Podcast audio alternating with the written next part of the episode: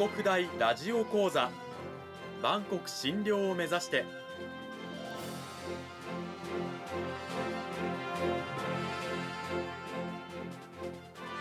番組タイトルにある「万国診療」とは世界の架け橋を意味する言葉です。この番組はアジアの十字路に位置するここ沖縄にある沖縄国際大学で日々どのような研究や教育が行われているのかを発信していく番組です。案内人はラジオ沖縄アナウンサー小橋川響が務めます。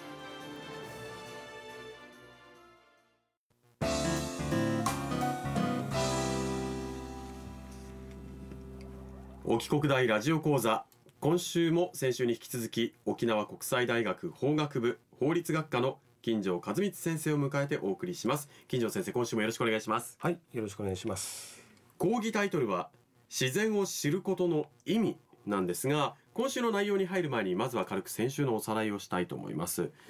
えー、金城先生は沖縄国際大学で学生たちに生物学や自然科学概論の、まあ、共通科目のですね指導をされているということなんですけれどもなぜその指導をしているのかということでそもそも学生たちはあまり自然に触れてきていないという学生が非常に多いと。沖国大の、ね。はい、なので身の回りの、まあ、自然生物であったり環境というものにあまりこう関心がない。だけれどもこう世の中ではですね、まあ、県内でも自然を守るとか開発から、えー、豊かな自然を残そうとかそういった声がある。だけど自然を知らないのに漠然とそんなことを言ってもそれは実体がないものなのではないのかというような思いもあってやはりこう身近な自然に触れてほしいということでこういう講義をやっているということでした。はい。その中で先週はですね実際我々の生活に身近な鳥の鳴き声を、まあ、リスナーの皆さんにも聞いていただいて皆さんはこの鳥何か分かりますかということでね、えー、学生たちにも出しているような、えー、質問をしたんですよね。座学のお話だったんですけれども、はい。はい、それを踏まえた上で金城先生今週はどういったお話聞かせていただけるんでしょうか、はいまあ、今回はまあゼミというかですねあの、まあ、共通科目なのでもう全学部学科の学生どの、ね、学科も問わずとして、えー、の3年生4年生ですね大学3年生4年生が受講対象で、まあ、毎年あのいろんなところからの集ま集まってくるんですけどね。うん非常にそのユニークな あの集団になりますけれども沖縄県内のですねいろんなあらゆるまああらゆるって言ったらちょっとあれですけどもいろんな環境自然環境にを行って、うん、そこでさあのできるあのフィールドワークをやりましょうというところをやっています。時には離島まで出かけるそうですけれどもね、はい、かなりこうアクティブな講義といいますかゼミになるわけですけれども。いろんなことをやってます。あのやんばるの森にですねあの夜出かけていっていいですね、えー、そこであのまあ遭遇するまああの蛇の仲間カエルの仲間とかですねそういったものをその見るとかまあそもそもまあそういう生き物を見る前に森の中に入るそれを夜ね、あの入るなんてあやったことない、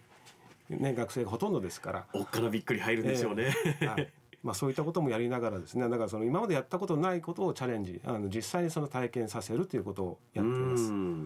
でその中でまあ今日はあの、えー、タコ取り。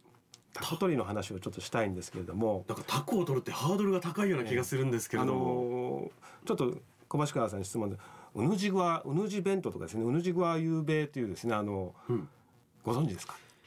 いや聞いたことはないです。方言なのはなんとなくわかるんですが、うぬじぐわうぬじぐわとかですね。あるいはあのしがやとかも言われたりしてますけども。しがや。うんうんうん。なんなんでしょう？しがや、まあ、これはあのまあしがやしがやっていうのはあのタコえー、の方言名なんですが、まあ、シガヤと言われてるタコって何種類もいたりしますけれども、まあ、タコなんですね。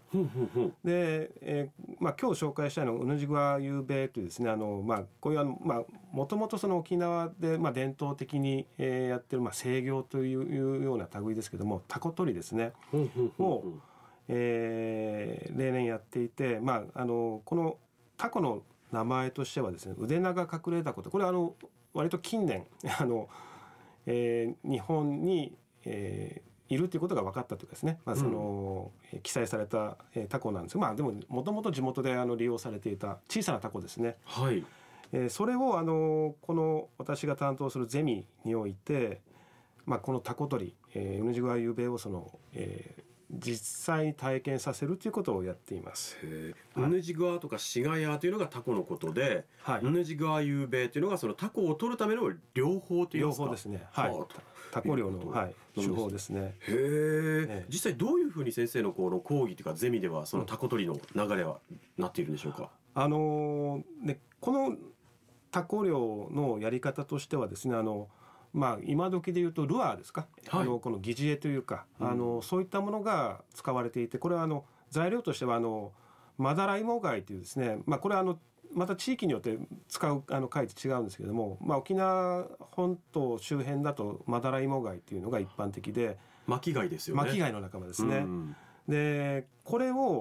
あの5つぐらいをですねこのえー手ぐすであのくっつけてというかですねあのあの穴開けたりいろいろその作業あるんですけどもそれでその、まあそういうルアーを作るんですよ。なぜこの貝を使うんでしょうか、うん、これがまた面白いんですけども、はい。だからその先人の知恵というか、まあ、何かそういうことを誰かが気づいてやったんでしょうね。だからそれを我々は受け継いでというかですね、うん。あのなぜこうなのかっていうのは分かんない。でもそれをやるとタコがくっついてくるので、まあ、タコがそもそもこの巻き貝とか貝を食べるのでそういうその、なるほど、えー催事行動を利用してというところで使ってるんでしょうけども非常に画期的で。餌だと勘違いしてタコに飛びつかせるための貝なんですね、そうそう。ほうほうほうほうほう。マダライモガイのね。だからまずはあのこのゼミ1年を通してということなんですけどもまああのもうすぐあのなんでしょうか。浜ウイとかですね、うん。あの春頃っていうのはその昼にあの潮が引くっていうですね。かなり引くっていう時期じゃないですか。はい。だから、えーこのゼミでもですね、まあ、だだいたい4月5月ぐらいを使ってのその再干潮の時期にですねこのマダライモ貝を探しに行って採集するということから始めます。このルアー作りからですねなるほど。えーさせるんですよ。へえ仕掛けを作るところからなんですね、これあの釣り具屋にも売ってるんですけども、まあ、あの市販のやつだと3,000円とかですねちょっと高いんですよね。うん。これを学生たちにあの買わせてなんかっていうのはちょっとなんか教育的な効果も薄れるしちょっと違うなっていうところもあってやっぱり学生たちまずもう最初から徹底してやりましょうというところでまずはその貝拾いから始めるといううんことをしています。でそしてその貝で仕掛けを作っていくわけですねそうですね。その後まあ手ぐすであったりとかあのビーズであったりとか、まあなるべくそのこの結局タコに気づきやすいようなですね。うんまあタコが食いつきやすいようなそういうこともちょっと創意工夫しながらちょっとカラフルなですねこういうルアーを作っていくとうんいうことをしてもらっています。そして仕掛けが完成していよいよ自ら作ったこの仕掛けを持って海へ行くわけですよねそうです。はい。はい。でどうやってタコ取りをするんでしょうか？このまあルアーとなるですねこのまあこれをうぬじ弁当っていうんですけども、うんそれをまあ作ってあのまたさらにその先に10メートルぐらいのですねこの手紐というんですよね、はいはい手綱みたいなものにくっつけてそれでその回して投げるんですよ。でそれでそのゆっくり手繰り寄せていくと。ルアーを手繰り寄せてく、えー、くるとその仕掛けにタコがくっついてくるんですよ。なるほど。餌だと。そう。ほうほうほうタコがくっつくんですね。でタコがくっつくんだけどもそこはあの、えー針とかねあの引っ掛けるものはないのでこっからがこの腕の 見せ所というか。あなるほど。タコが逃げないようにするわけですね。そう。そこから逃げたり隠れたりとかですね気づかせないようにうまくこのルアーとなるですね、うんうぬじ弁当が魅力的なままそのままあの自分の手元まで手繰り寄せなきゃいけない。これはこの駆け引きっていうのはあのとても大事なんですね。ああでとはそのねこう浅い水面ですからこうタコがね自分のこの仕掛けに食いついてる様子とか見えたりするわけですよね見えます見えます。ああそれでこう逃げるなよ逃げるなよって言いながら手繰り寄せていくんですけどこれってそんな簡単じゃないですよね。簡単じゃないですね。ええ。まあそこがあの一番の醍醐味というかあうん。の一番の面白いところです。あの簡単に取れるものっていうのはやっぱり取れない取りにくいというかねなかなかその簡単には取れないというようなえところがやっぱりこん この漁のその醍醐味。まあ駆け引きと言いますかね。はい。タコとの。やっぱ学生たちはどうなんでしょうかこの超過と言いますか。タコのね、成功率というのは大半は取れないです。やっぱりええ、もうもう本当超過ゼロという学生がほとんどですね。ええうまい子というのはやっぱ釣りに慣れてる子とかそういう子がなれうまかったりします？えー、とこれも一概には言えないんですけどでも確かにこの経験値として釣りをやっている子特に何でしょうねこのルアー釣りとかですねあのイカ釣りなんかをやってた学生たちっていうのはなんとなくその感覚を持ってる感じがしますね。手繰り寄せ方とかなんかこの引き具合というのがなんなんとなくね。へえ、でも大抵の学生は相手取れない。取れないと。まあ時間かけなくてもお金を払えばですねもっと美味しいものが、まあ、簡単に買えちゃう手に入っちゃうという、えー環境まあ時代ね、えーなんですけどもわざわざ出かけていってなかなか取れない。でもこれってとってもあの心から楽しいというかね心の底から楽しいと思えるっていうね、うん。いいもんだなと思うっていうことがとっても大事。生きたこの何ですか自然に対する価値を見出す生きた体験っていうものがすごく大事。大事だと思います。うん。はい、このどれだけ自然環境が大切だと言っててもそこにこう実際の価値をちゃんと見出しているかどうかっていうのがすごくあの重要であるってはいいう話をされてましたよね。うんその一端として学生さんたちにもやっぱり楽しみながらそういう環環境に